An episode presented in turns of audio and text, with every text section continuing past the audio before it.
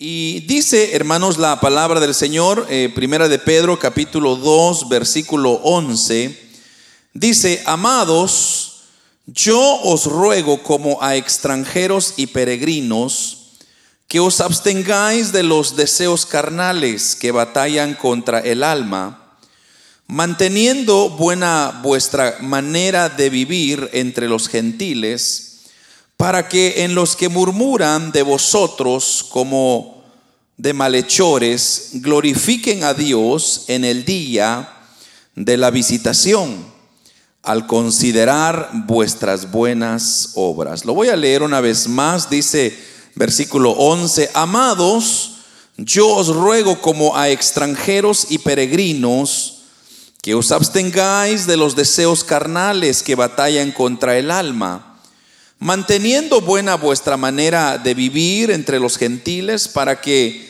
en lo que los que murmuran de vosotros como de malhechores glorifiquen a Dios en el día de la visitación al considerar vuestras buenas obras. Gloria a Dios. Hermanos, el tema eh, de esta noche que sacamos de estos dos versículos se llama una súplica a los peregrinos, una súplica a los peregrinos. Y ya más adelantito le voy a explicar el por qué le pusimos una súplica. Y es que eh, si usted ha venido siguiendo los estudios de, este primer libro del apóstol Pedro, eh, por ejemplo, en el versículo 1 del capítulo 2, usted eh, se dio cuenta conmigo, o bueno, más bien, no, no versículo 1, sino versículo 9, capítulo 2, versículo 9, usted se va a dar cuenta cómo el apóstol Pedro nos comenzó a tratar a nosotros como hijos de Dios. Y mire lo que dice, mas vosotros sois linaje escogido, real sacerdocio, nación santa, pueblo adquirido de Dios, para que anunciáis las virtudes, anunciéis las virtudes de aquel que os llamó de las tinieblas a su luz admirable. Entonces, cuando vemos palabras como una generación elegida, un sacerdocio real, una nación santa, un, pueblo especial, lo que nosotros vemos que el apóstol Pedro nos está enseñando es nuestra posición, cuál es nuestra posición en Dios. Pero ahora llegando al versículo 11, que es el que leímos, hace como que le, da vuelta a, lo que él ha venido diciéndonos, como dije en los versículos 9 y 10. Entonces ahora él le da vuelta al asunto y Pedro nos hace una súplica sincera acerca de nuestra conducta ante aquellas personas que, que no conocen a Cristo. Y ese es de hecho los dos versículos que acabamos de leer. Es una súplica que el apóstol Pedro nos está haciendo. Ahora, si nosotros consideramos de que la Biblia, la palabra de Dios, fue una inspiración de Dios, o sea, Dios la reveló a los escritores, entonces nosotros tenemos en claro que esto es el pensamiento de Dios. Entonces, trayéndolo ya más cercano a nosotros, estamos viendo que Dios nos está suplicando. Ahora, ¿a quién nos está suplicando? Está suplicando a los peregrinos y extranjeros, dice ahí. Y como ya lo dije desde el versículo 1 del capítulo 1, desde ahí se nos aclaró que la iglesia, todos aquellos que creen en Jesucristo, somos personas que somos llamados peregrinos, porque nosotros no pertenecemos a esta tierra, sino que solo vamos de paso y nos estamos conduciendo hacia un lugar mejor, que es la patria celestial. Entonces, esto, hermanos, eh, de igual quizás se, entendería en términos nuestros. Por ejemplo, cuando usted va de viaje a su país, yo creo que usted ha viajado más de alguna vez, y usted le toca hacer una escala en algún, en algún lugar. Entonces, por ejemplo, quizá usted quiere ir a, Guatemala, El Salvador, Honduras, Centroamérica, Suramérica. Pero de aquí de Canadá usualmente no hay vuelo directo a esos países. Entonces, ¿qué tiene que hacer? Una escala. Entonces, cuando usted hace una escala, usted está de paso en ese lugar, pero no es que usted sea de ese lugar. O sea, usted no se va a quedar en ese lugar. Entonces, cuando el agente de inmigración le pregunta a usted, bueno, ¿cuál es el propósito de su visita a este lugar? Entonces usted dice, solamente voy de paso. Ah, ¿y para dónde se dirige? Yo voy para, para Centroamérica, Sudamérica, donde quiera que usted va. Entonces ustedes va de paso, o sea, usted no pertenece ahí. los cristianos, los evangélicos, igual somos. Estamos de paso en esta tierra, no para quedarnos, sino más bien para hacer un, un, salto a lo que sería la patria celestial. Pero ahora nótese bien, que si nuestro propósito es llegar al cielo, o sea, aquí estamos haciendo una escala y vamos a llegar al cielo, entonces en ese camino, o sea, la forma como el apóstol Pedro nos está mostrando es, en ese camino pueden haber interrupciones, pueden haber, haber cosas que se pueden levantar y nos puedan distraer y terminemos perdiendo ese, ese lugar, ese destino final hacia donde nos dirigimos.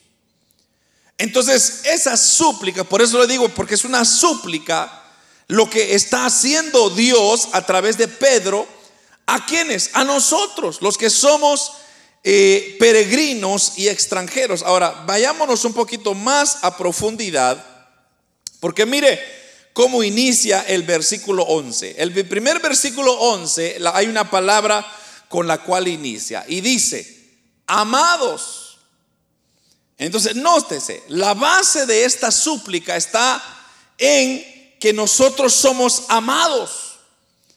Ahora, ¿por qué somos amados? ¿Quién nos amó. Entonces pudiéramos decir, el apóstol Pedro nos está amando porque nos está advirtiendo. Por ejemplo, cuando usted ama a una persona, usted sabe que ahí hay un peligro, usted le advierte, usted le dice a esa persona, oiga, tenga cuidado, porque usted no quiere que esa persona vaya a fracasar. Entonces, los padres tienen esa tendencia más fácil, más, más natural, porque por ejemplo, con los hijos, usted le dice, hijo, cuidado, porque usted ama a sus hijos, que usted no quiere que nada les pase a ellos.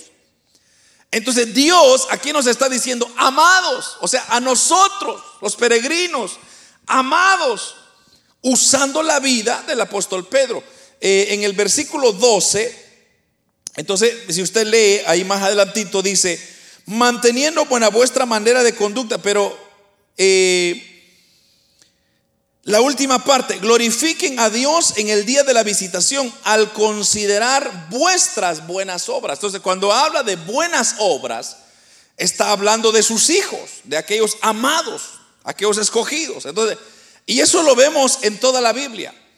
Vemos, por ejemplo, el apóstol Pablo, Santiago, Juan, Judas, eh, Mateo, Lucas, tantos escritores de la Biblia que, que nos nos, nos advierten, nos, nos instruyen, nos dan este cariño de amados, de, de diciendo, hijos, tengan cuidado.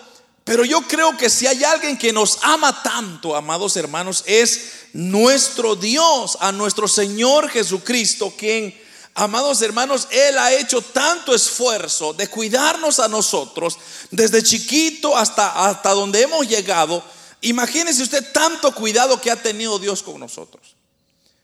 ¿Cuántas veces estuvimos en peligro y no nos pasó nada? Pero no fue por nuestra astucia, sino porque Dios ha venido cuidando de nosotros en todo momento. Si no nos ha hecho falta nada hasta este momento, es porque la gracia y la misericordia de Dios han estado siempre ahí protegiendo nuestras vidas, guardando. Entonces, ¿por qué? Porque somos amados.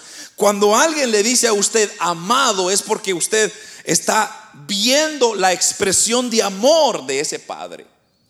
Entonces, ese Padre nos está diciendo a nosotros, amados, tengan cuidado. Y ya le voy a enseñar el por qué nos está diciendo de esta manera que tengamos cuidado. Entonces, ahora hay otras, hay otras bases, por ejemplo, de esta súplica. Entonces, la primera es, somos amados. La segunda es que nosotros somos extranjeros y peregrinos, como ya lo, lo dije en ese mismo versículo 11, también lo dice. Y es que recuérdese usted que cuando usted, yo, yo por lo menos me recuerdo, hermanos, hace, hace muchos, muchos, muchos años atrás, cuando nosotros eh, íbamos a, emigrar, por ejemplo, para, para acá, para Canadá, nosotros somos de un pueblo muy, muy lejano de la capital.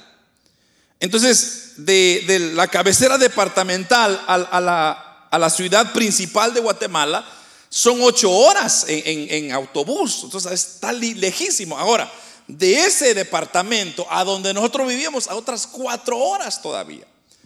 Entonces, pero el punto es, no se frecuentaba la capital. Entonces, para nosotros era algo nuevo cuando nos dijeron, ustedes necesitan ir a buscar la embajada de Canadá en Guatemala. Yo solamente me recuerdo que, mi madre, que nos, nos, tenía tres hijos, somos tres nosotros que nacimos en Guatemala. Entonces me recuerdo que ella jalándonos a los tres en medio de, la nada, hermano, porque, o sea, no conocíamos, no sabíamos ni para dónde ir, ni, ni qué bus tomar, dónde está la embajada. Lo único que nos decían es que está en el centro de la ciudad. Imagínense, hermano, un lugar grandísimo.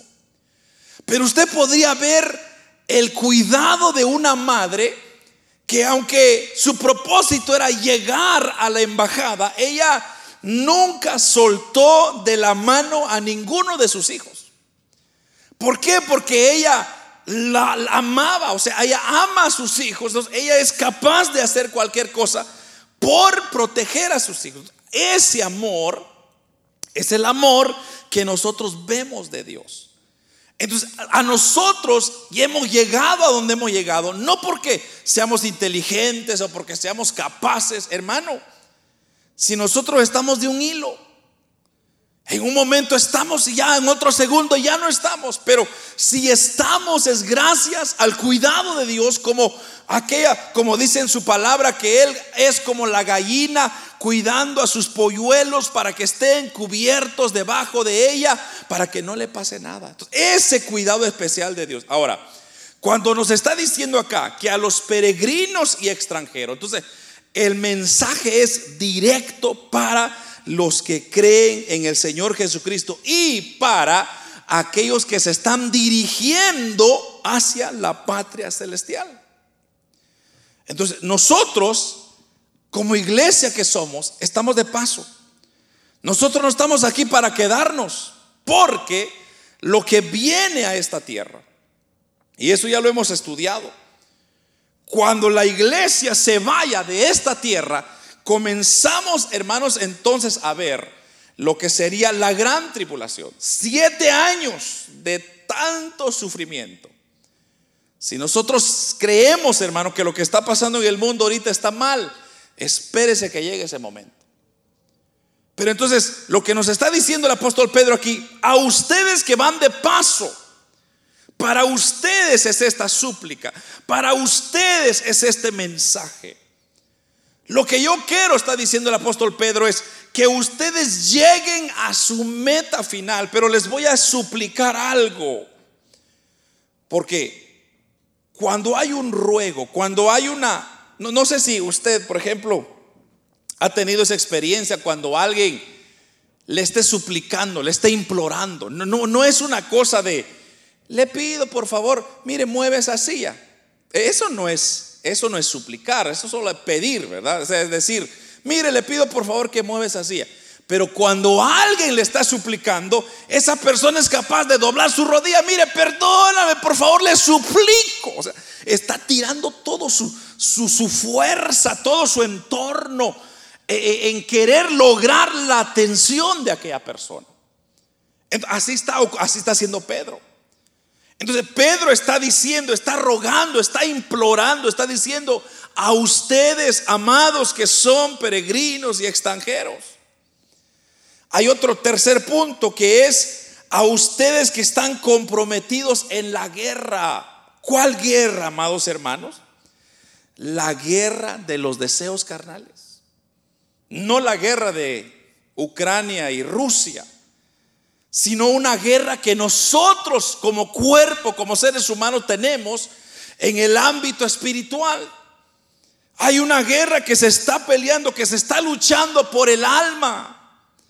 Recuérdese que el hombre es tripartito, el hombre tiene alma, cuerpo y espíritu. Entonces, esos tres elementos, hermanos, son importantes, son vitales para proteger, para cuidar. Entonces, el resultado de esta guerra determinará si nosotros llegaremos a la patria celestial o no. Y mire, lo voy a llevar así rapidito, ahí en Gálatas, si no me equivoco, Gálatas 5. Eh, Gálatas 5, solo déjeme lo busco aquí rapidito. Hay una porción que el apóstol Pablo usa, Gálatas 5, eh, versículo 17 o 16, aún podemos leer el 16. Mire, me encanta esto que dice el apóstol Pablo en Gálatas capítulo 5, versículo 16. Mire lo que dice. Digo pues, andad en el Espíritu y no satisfagáis los deseos de la carne. Pero lo que me, me encanta es esto, versículo 17. Porque el deseo de la carne es contra el Espíritu y el del espíritu es contra la carne. Y estos dos, mire, se oponen entre sí para que no hagáis lo que quisierais. Pero sois guiados por el espíritu, no estáis bajo la ley. Entonces, y ahí después comienza a decir otras cosas. Pero mire lo que está diciendo el apóstol Pablo. Hay los deseos de la carne y los deseos del espíritu. Entonces, imagínese usted, los deseos de la carne y los deseos del espíritu. Entonces, ¿cuáles son los deseos de la carne? Ya lo vamos a ver. ¿Cuáles son los deseos del espíritu? También ya lo vamos a ver. Pero esos dos se andan peleando. Se andan peleando ¿por qué? Porque quieren ganar. Entonces, los deseos de la carne, hermanos, son las que usualmente ganan, por lo usual, ganan. ¿Por qué? Porque los deseos de la carne son aquellas cosas que nos acomodan. Son aquellas cosas que, que, nos, que son fáciles de hacer. Son aquellas cosas que nosotros no pensamos dos veces para hacerlas. Pero para hacer las cosas del Espíritu, hermano, eso es terrible. No sé si a usted le ha pasado, pero por ejemplo, cuando yo quiero ayunar, Hermano, cuando yo digo, Señor, voy a ayunar el día de mañana, va a ser un día para ti. Hermano, me da un hambre como usted no tiene idea, como que si no he comido en todo el año. Pero ¿qué está pasando? La carne está peleando con el espíritu. El espíritu quiere ayunar, la carne quiere comer. Y no sé si usted ha notado, pero el día que usted ayuna, le llaman, mira, te, te invito a comer, hasta le invitan a comer a uno. Y le invito a comer a un buffet, va, para que remate. Y usted dentro de sí dice, ¿por qué no me invita el viernes? ¿Por qué no me invita otro día? Cuando yo no estoy ayunando, porque ahí sí lo devoro. Pero es eso, lo que está diciendo el apóstol Pedro es, el espíritu está peleando y la carne está peleando. Entonces, ¿quién va a ganar? Obviamente, el que más tiene, más poder tiene. Entonces, ese es un elemento. Pero hay otro elemento todavía. Y es que la base de la súplica, ya dije, la base de la súplica es porque somos amados, somos peregrinos y extranjeros, estamos metidos en esta guerra, pero también estamos siendo observados por otros. Algunos de las personas nos están viendo. ¿Cómo está eso que nos están observando? Hay personas que nos están que se están fijando de nosotros y nos dicen, "Pero si tú vas a la iglesia, ¿y por qué andas haciendo esas cosas? Si tú yo te he visto que vas a la iglesia, lees la Biblia, ¿y cómo es que tú estás diciendo malas palabras? ¿Cómo es que tú te estás portando?" hay ojos que nos están siguiendo. Entonces, a nosotros es la súplica del apóstol Pedro o la, o, la súplica de Dios. Entonces, al prestar atención a esta súplica, es posible hacer que aquellos mismos que hablan mal de nosotros dice este versículo que leímos, ellos puedan glorificar al Dios el día de su salvación. ¿Qué quiere decir esto? Cuando habla acá, por ejemplo, en el versículo 12, dice, glorifiquen a Dios en el día de la visitación. Eso cuando glorifiquen a Dios en el día de la visitación, está haciendo una referencia, bueno, puede ser dos cosas, puede ser al día del juicio o puede ser el día que esa persona tiene un encuentro personal con Cristo.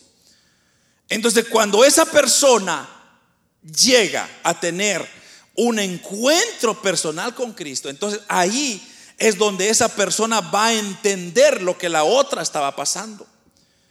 Mire lo que dice Lucas 19:44. Dice, y te derribarán a tierra y a tus hijos dentro de ti, y no dejarán en ti piedra sobre piedra, por cuanto no conociste el tiempo de la visitación. Eso cuando habla del tiempo de la visitación fue cuando Cristo se apareció, hermanos, en Israel a todos los judíos. ¿No se ha preguntado usted muchas veces el por qué? O sea, yo no puedo entender, hermanos, cómo es que Jesús estuvo caminando con enfrente de los judíos y ellos no lo reconocieron como Dios. Ellos dijeron, este es un profeta, este se levantó por ahí, esto no es nadie. Y no, se dieron cuenta que ahí estaba Dios en medio de ellos. Entonces, la pregunta es, ¿cómo?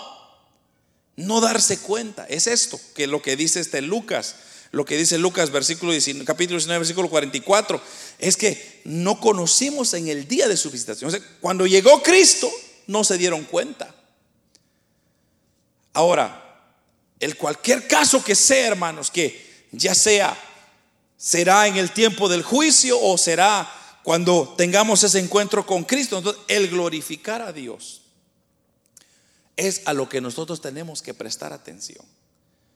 Glorificar a Dios es donde nosotros tenemos que prestar atención. Entonces, estas cuatro razones que yo ya le di, viene Dios a través de Pedro y nos está haciendo esa súplica sincera. Que tengamos cuidado. Pero mira, ahora aquí viene el por qué nos está suplicando, el por qué nos está rogando Dios. Porque Dios no tiene necesidad. Dios está sentado en su trono de gloria y Él está siendo adorado por ángeles. Él no necesita de nosotros. Pero entonces, ¿por qué nos está rogando a través de Pedro? Le voy a decir por qué. Hay dos razones. Primero, la súplica nos está siendo rogada porque Dios desea, mire, mire esto, abstenernos de los deseos de la carne. Abstenernos de los deseos de la carne. Y ahorita vamos a ver cuáles son ellas, ya va a ver. Entonces, cuando hablamos de, de abstenerse, eso significa que nosotros tenemos que contenernos pero contenernos constantemente. O sea, no solo un día, no solo agradar a Dios hoy y mañana yo hago lo que quiera. Y luego el domingo otra vez me consagro. Y luego el lunes hago lo que quiera. No, sino es constantemente mantenernos, abstenernos de todas estas cosas. Entonces le voy a llevar a Gálatas, allá donde estábamos casi, capítulo 5 de Gálatas, versículo 19 al 21. Mire la gran lista a la cual el Señor nos está rogando que tengamos cuidado. Gálatas capítulo 5, versículo 19 dice lo siguiente. Todo el mundo conoce la conducta, perdón, esta es la versión TLA, pero usted lo puede leer en la NBI o la, similarmente lo dice eh, en la Reina Valera, pero lo voy a leer en, la, la, traducción al lenguaje actual porque es más claro lo que está diciendo. Mire lo que dice. Todo el mundo conoce la conducta de los que obedecen a sus malos deseos. Mire esto, no son fieles en el matrimonio. Tienen relaciones sexuales prohibidas, muchos vicios y malos pensamientos. Versículo 20. Adoran a dioses falsos practican la brujería y odian a los demás, se pelean unos con otros, son celosos, se enojan por todo, son egoístas, discuten y causan divisiones. Versículo 21, son envidiosos, se emborrachan y en sus fiestas hacen locuras y muchas cosas malas. Les advierto, como ya lo había hecho antes, que los que hacen esto no formarán parte del reino de Dios. Mire lo que dice, hermano. Es muy interesante. Envidias, homicidios, borracheras, orgías y cosas semejantes a esta, acerca de las cuales os amonesto. Como ya os lo he dicho, dice antes, que los que practican tales cosas no heredarán el reino de Dios. Entonces, nótese la lista de cosas que los deseos de la carne produce. Entonces, eso es la súplica que Dios nos está haciendo. Que tengamos en cuenta que involucran más que, que, solo pecados sexuales, por ejemplo, como la fornicación, o, pecados emocionales, como por ejemplo el odio, arrebatos de ira, celos, envidia, como dice acá. Entonces, la pregunta es, ¿por qué debemos refrenarnos constantemente de estas cosas? ¿Por qué tenemos que frenarnos de estas cosas? Porque, según Pedro, estas cosas que ya mencionamos hacen guerra contra el alma. Entonces, o, como lo dijo Pablo, hermanos, en Gálatas capítulo 5, versículo 21, nos elimina de formar parte del reino de Dios. Y usted sabe, hermanos, que nuestro deseo y nuestro anhelo es llegar a la patria celestial donde está Dios. Pero si nosotros tenemos estos deseos carnales, sobre los deseos del Espíritu, entonces no tenemos entrada a los reinos de los cielos, al reino de los cielos. No hay. ¿Por qué? Porque estas cosas lo que hacen es que nos manchan, nos ensucian en la vida espiritual. Y usted sabe que Dios es tres veces santo. O sea, Dios es tan santo que Él no puede ver el pecado. No puede ver ni una mancha en nosotros. Por eso en Apocalipsis el Señor nos dice que Él viene por una iglesia pura, limpia y sin mancha. Entonces, por eso le estoy diciendo que el apóstol Pedro acá nos está suplicando, como que si Él estuviera de rodillas, diciéndonos, hermanos, amados, peregrinos, ustedes que, que, que están peleando la batalla, por favor les suplico que hagan morir estas, estos deseos carnales en ustedes. Porque si no lo hacemos morir, entonces lo que va a suceder es que nos va a eliminar de tener acceso o formar parte del reino de Dios. Entonces la pregunta muy importante es, ¿cómo puede uno abstenerse de los deseos carnales? Es la pregunta. ¿Qué podemos hacer para abstenernos? Pues el apóstol Pablo lo explica.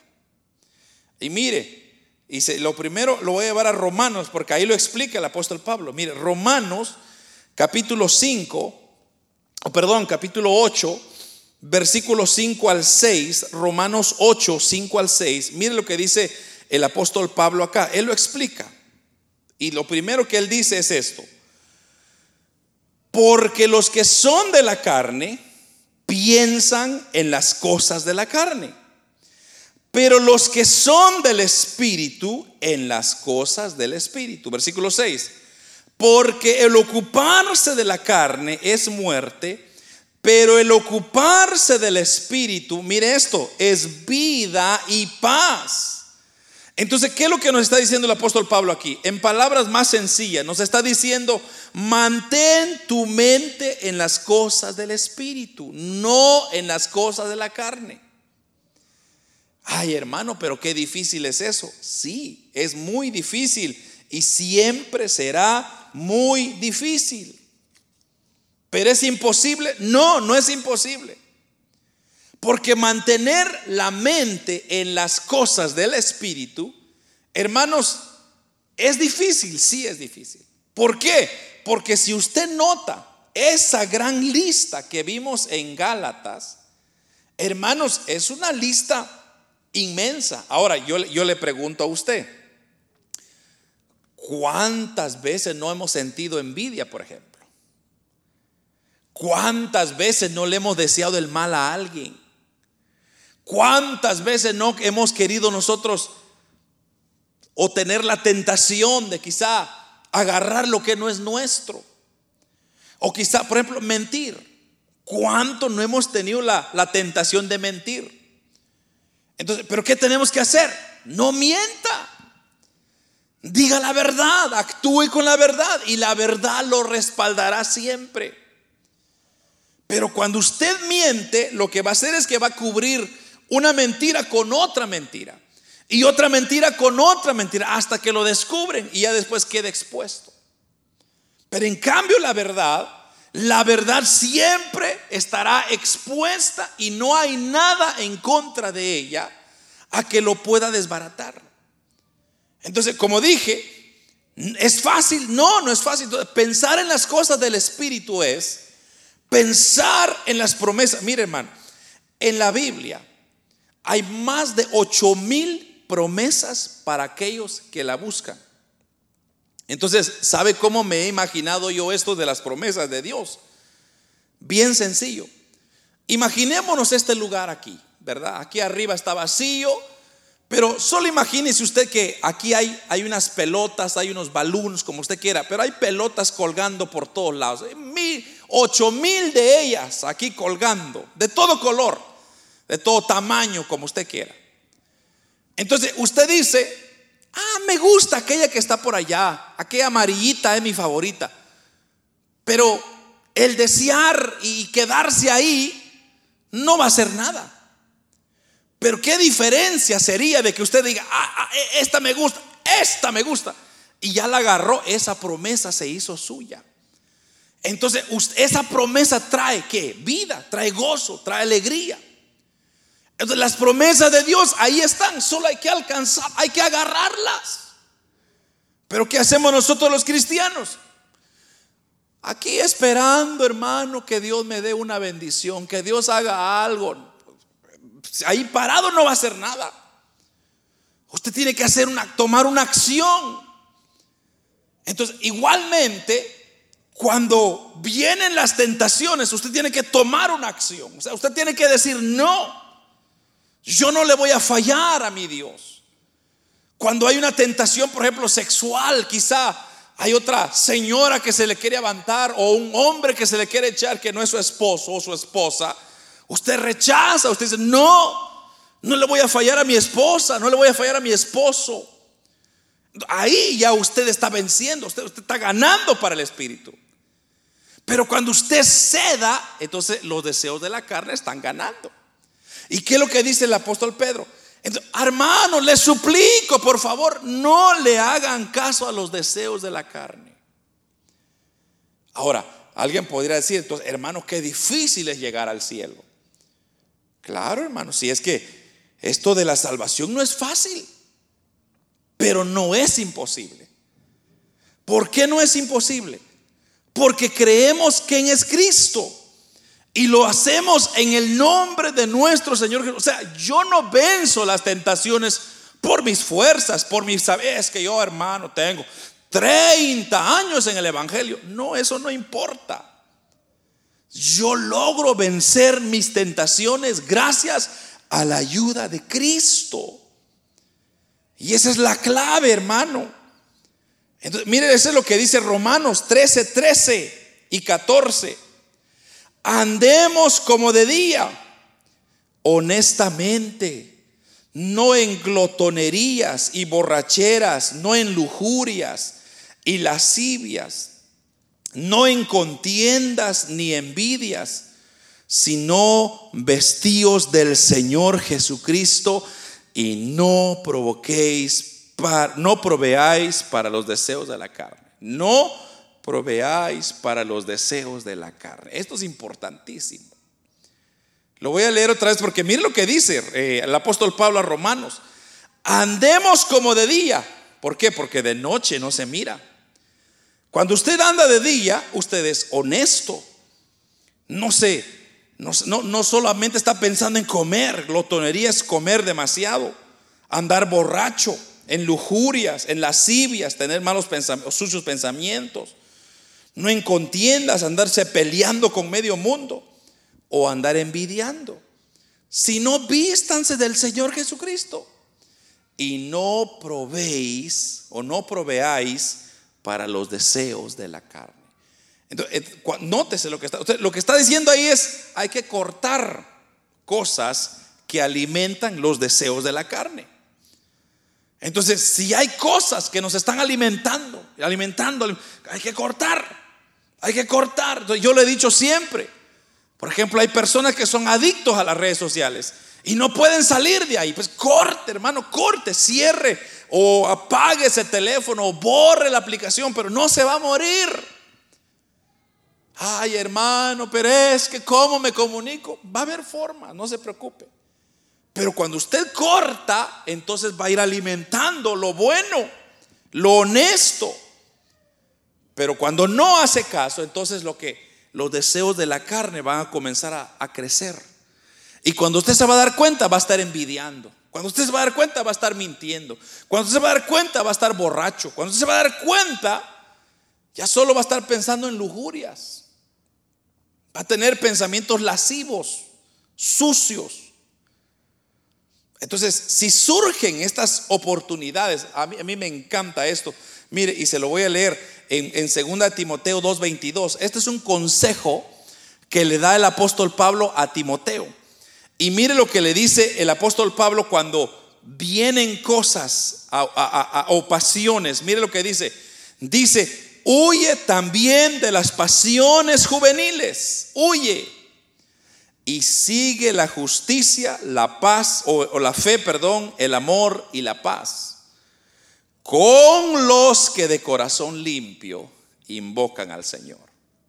Entonces, nótese lo que está diciendo ahí. Huyan de las pasiones juveniles.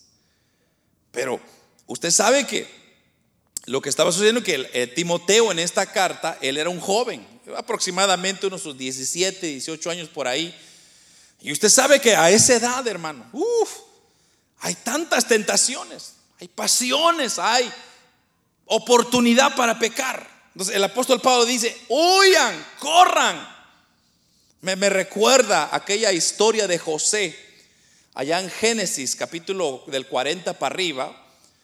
Allá se narra la historia de José.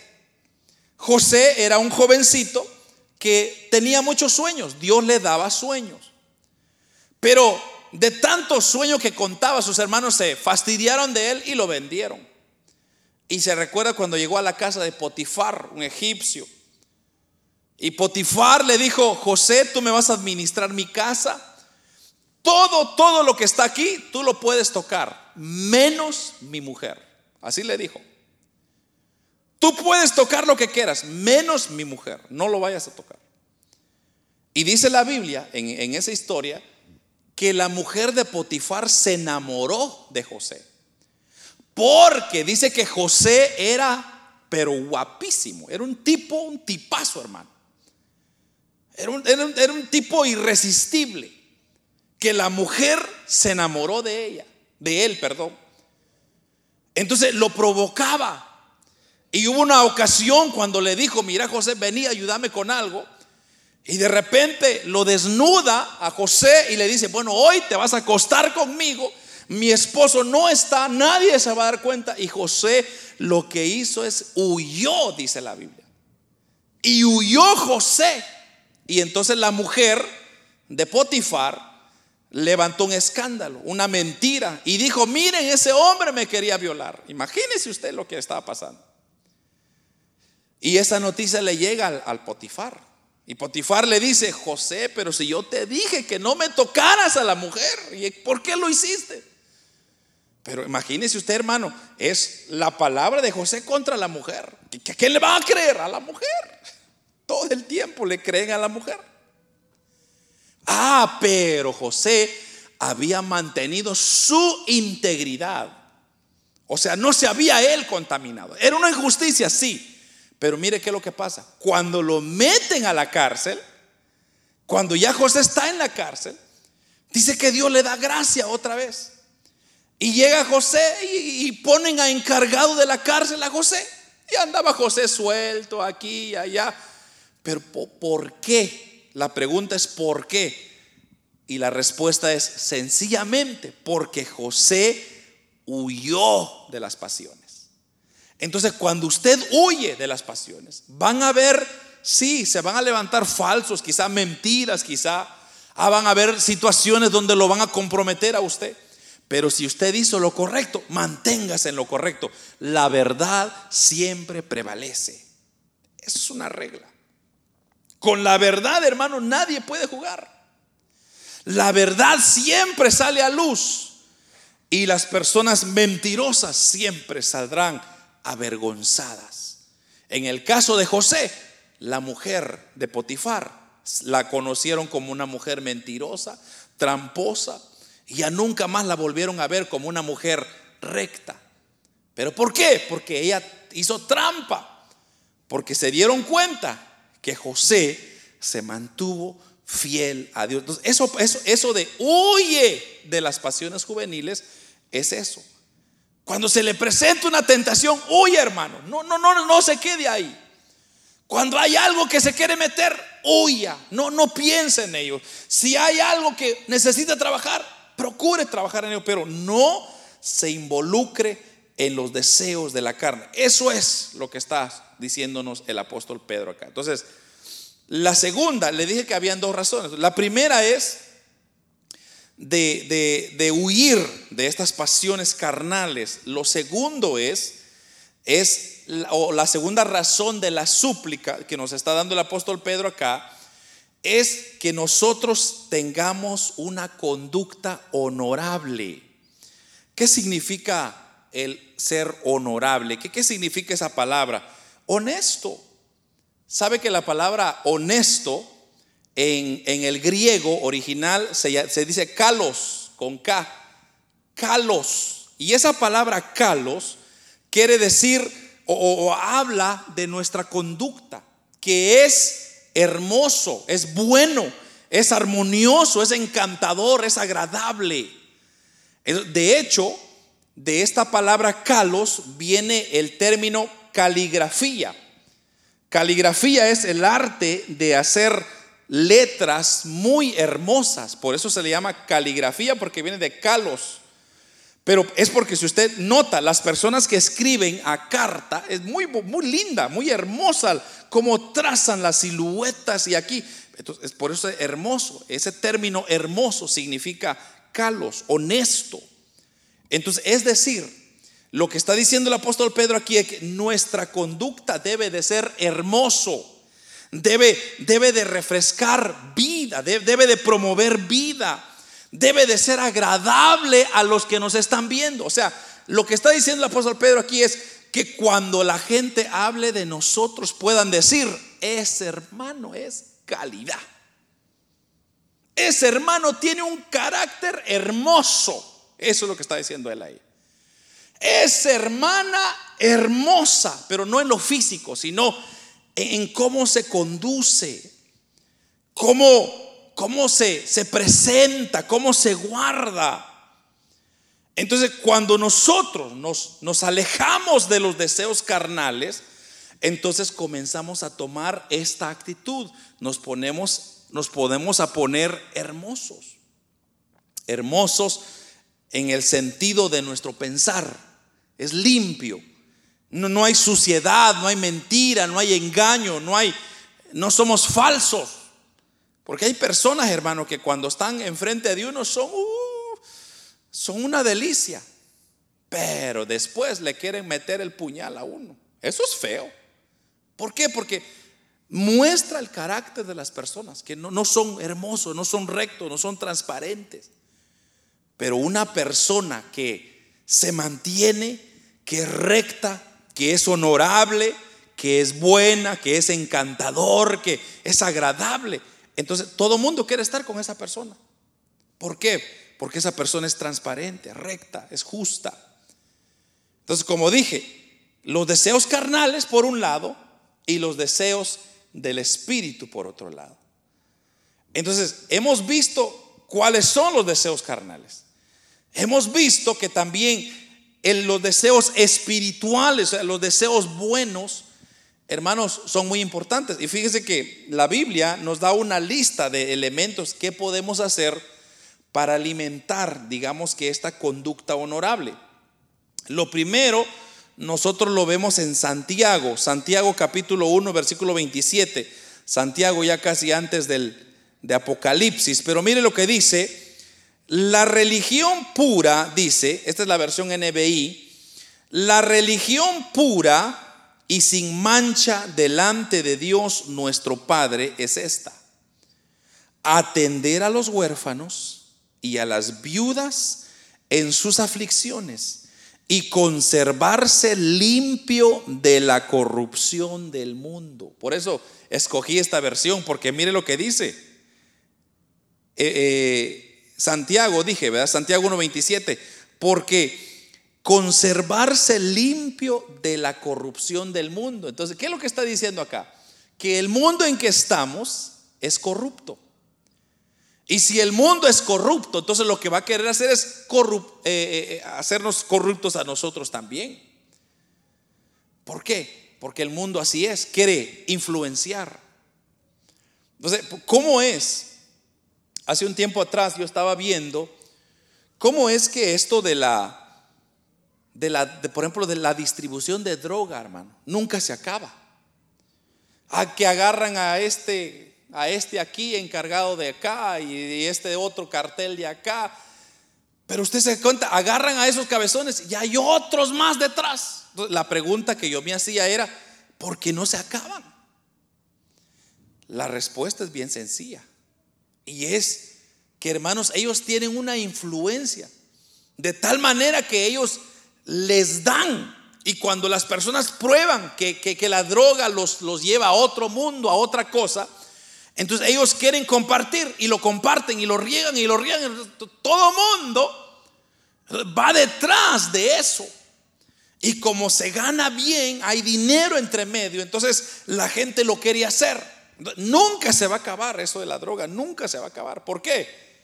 Porque siempre la gente está distribuyendo, comprando, distribuyendo y comprando. Entonces, aunque, aunque se acaben a uno, se acaben a otro y se levanta otro y se levanta otro. ¿Por qué? Porque esos deseos están activos en la persona. Entonces, son corruptos. Es lo que dice Santiago acá. La corrupción del mundo nos quiere agarrar a nosotros. Entonces, el mundo, eso es lo que quiere hacer con toda la humanidad, corromperlo. El mundo lo que quiere es corromper a nuestra sociedad. Y lo está haciendo. Como usted ya se ha dado cuenta, todo el mundo ahora tiene su pensar, tiene su qué decir. ¿Por qué? Porque ya la corrupción del mundo ha llegado, la injusticia del mundo ya se regó y ahora ya no se puede controlar. de eso es lo que nosotros tenemos que huir. Eso es lo que el apóstol Pedro nos está demostrando. Hebreos capítulo 13, versículo 1 al 3 dice, permanezca el amor fraternal. No os olvidéis de la hospitalidad, porque por ella algunos sin haberlo hospedaron ángeles. Acordaos de los presos como si estuvierais presos juntamente con ellos y de los maltratados como que también vosotros mismos estáis en el cuerpo. Entonces, podemos demostrar amor, hospitalidad a los hermanos, a los amigos, a los vecinos, incluso a los extraños a veces. Esas cosas nos muestran una conducta honorable. También voy a terminar con, eh, voy a ir terminando ya con lo que dice Lucas capítulo 6, versículo 27 al 31 pero a vosotros, los que oís, dice, os digo, amad a vuestros enemigos, haced bien a los que os aborrecen, bendecid a los que os maldicen y orad por los que os calumnian. Al que te hiere en una mejilla, preséntale también la otra. Y al que te quite la ropa, ni aun la túnica la niegues. A cualquiera que te pida, dale. Y al que toma, al que tome lo que es tuyo, no pidas que te lo devuelva. Y como queréis que hagan con los hombres con vosotros, así también haced vosotros con ellos. Mire, este, versículo se llama la regla de oro. La regla de oro es aquella que lo que usted hace, así, así le van a hacer. Entonces, si usted quiere que le traten bien, pues trate bien. Si usted quiere que se comporten bien con usted, pues compórtese usted bien primero. Entonces, la regla de oro es lo que yo hago, así me lo van a hacer. Y son palabras de Cristo.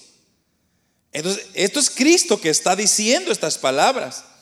De que aquellos que nos van a despreciar, quizá nos van a maltratar, quizá nos van a maldecir. Entonces, Cristo dice, no sean igual que ellos, ustedes hagan lo opuesto. Entonces dice, si alguien te quita la capa, o sea, usted viene caminando y, viene y le quitan el suéter o la jacket que usted tenía, déjelo que se lo lleven. Hay una jacket mejor para usted por ahí. ¿Cómo funciona eso? Funciona porque es una regla. Dios estableció una regla. Entonces, si usted es y trata bien, entonces a usted lo van a tratar bien. esa conducta, hermanos, es lo que glorifica a Dios. Esa conducta, esa actitud es lo que honra a Dios y es lo que alimenta el espíritu nuestro. Y es lo que nos hace mejores seres humanos. Si nosotros nos tratáramos mejor, hermano, fuéramos diferentes, este mundo fuera diferente. Por ejemplo, no hubiera una guerra como la que estamos viendo. ¿Por qué hay una guerra? Porque uno quiere tomar posesión del otro, quiere adueñarse de las cosas del otro. Por eso es. Para eso son las guerras. Y entre medio se va la gente inocente. Pero así como le están haciendo estos a aquellos, así también alguien más le va a hacer a estos lo que está haciendo a estos. Es cuestión de tiempo. Si usted cree que Rusia se va a sacar de la mano, alguien le va a dar en la torre a Rusia. Y así van a ir. Y por eso, hermanos, a través de la historia nunca se acaban las guerras. ¿Por qué? Porque están cosechando lo que ya sembraron. Esa es la regla de oro. Entonces, ¿es difícil? Sí, es difícil, hermanos. Porque hacer lo bueno cuando a veces uno no puede, es, es duro, hermano. Por eso me, eh, el versículo 12, que, que fue el que leímos de acá del apóstol Pedro, manteniendo buena vuestra conducta, dice, o manteniendo buena vuestra manera de vivir entre los gentiles, para que el que los para que en lo que lo murmuran de vosotros, como de malhechores, ustedes glorifiquen a Dios en el día de la visitación al considerar vuestras buenas obras. Buenas obras son aquellas que hacer las cosas correctas cuando quizá nadie lo está haciendo. Usted se ha dado cuenta de eso. A veces dice, ah, ¿por qué me toca a mí hacer lo bueno siempre? ¿Por qué la gente no hace caso? Porque yo tengo que ceder todo el tiempo. Espérese. A usted le va a venir su recompensa por ser eso. Pero ¿cómo cuesta, hermano? Sí cuesta, porque no es fácil pero tendrá mejores beneficios. Porque si usted, no sé si usted se ha dado cuenta, que hay, hay un dicho que se llama, o que dice así, ladrón roba ladrón. No sé si es, un dicho muy conocido entre nosotros, pero ¿por, ¿por qué dicen ellos ladrón roba ladrón? Porque este que está robando, va a venir otro y le va a robar a él. Y así va a ir. Un, un ladrón le roba a otro y otro le roba a otro y así van. Nunca se calma, nunca hay paz, nunca hay tranquilidad. Pero, hermanos, en el Señor, cuando usted hace las cosas rectas y, se abstiene de, de estos elementos, como ya dije, los deseos de la carne, y hacer las cosas honorablemente, que, que son hermosos, que hermosean nuestro rostro, entonces llegaremos a ver y a experimentar el amor verdadero de Dios, porque ese es el, amor verdadero de Dios. ¿Sabe por qué? nosotros somos malos. O sea, nosotros somos pecadores. Tenemos pensamientos sucios, ofendemos a Dios y tantas cosas. Dios pudiera de inmediatamente acabarnos y decir, bueno, como te portaste mal, va, pa, te va y te mueres. Ahí se acabó. Pero Dios no es así. Dios, aunque nosotros lo tratemos mal, Dios nos trata bien a nosotros siempre. ¿Y por qué, hermano? Porque Él nos ama. Porque Él no quiere que perezcamos. Y por eso voy a finalizar con estas palabras del apóstol Pablo a Tito, Tito capítulo 3, versículo 4 al 7. Y con esto termino. Es un consejo que le da el apóstol Pablo. Mire lo que dice. Pero cuando se manifestó la bondad de Dios, nuestro Salvador, y su amor para con los hombres, nos salvó no por obras de justicia que nosotros hubiéramos hecho, sino por su misericordia, por el lavamiento de la regeneración y de la renovación en el Espíritu Santo el cual derramó en nosotros abundantemente por Jesucristo, nuestro Salvador, para que justificados por su gracia viviésemos a ser herederos conforme a la esperanza de la vida eterna. Mire hermano, usted y yo somos herederos del reino. ¿Cómo? ¿Qué hice yo? ¿Qué merezco? Yo no he hecho nada bueno. Si yo soy malo también, soy pecador también. Pero ¿por qué me hace Cristo heredero a mí? Ah, por eso, por el sacrificio de Cristo. Nosotros ahora tenemos, dice la Biblia, paz para con Dios. Entonces, hermanos, cuando yo veo esta súplica del apóstol Pedro, entonces es porque él nos está diciendo, hermanos, por favor, cuídense. Por favor, hagan lo correcto. Por favor, ustedes que van de paso aquí en esta tierra, cuídense su actitud, su pensamiento, sus ideas, cuídense, porque van a venir y los van a querer sumergir en este mundo. Y sí que sí, hermano, este mundo cada día crea cosas para encarcelarnos, para acabarnos, para meternos, para mm, el hombre no pueda decir nada. Y así queremos estar subyugados. Pero viene Cristo y Cristo nos da libertad. Y ahora dice la Biblia que somos hermanos peregrinos y extranjeros rumbo a la patria celestial. ¿Cómo vamos a llegar allá? Solo por la misericordia del Señor. ¿Porque somos buenos? No, somos porque Dios es bueno con nosotros y nos da la oportunidad de ser parte de su gran obra. Amén. Vamos a orar, hermanos, esta noche.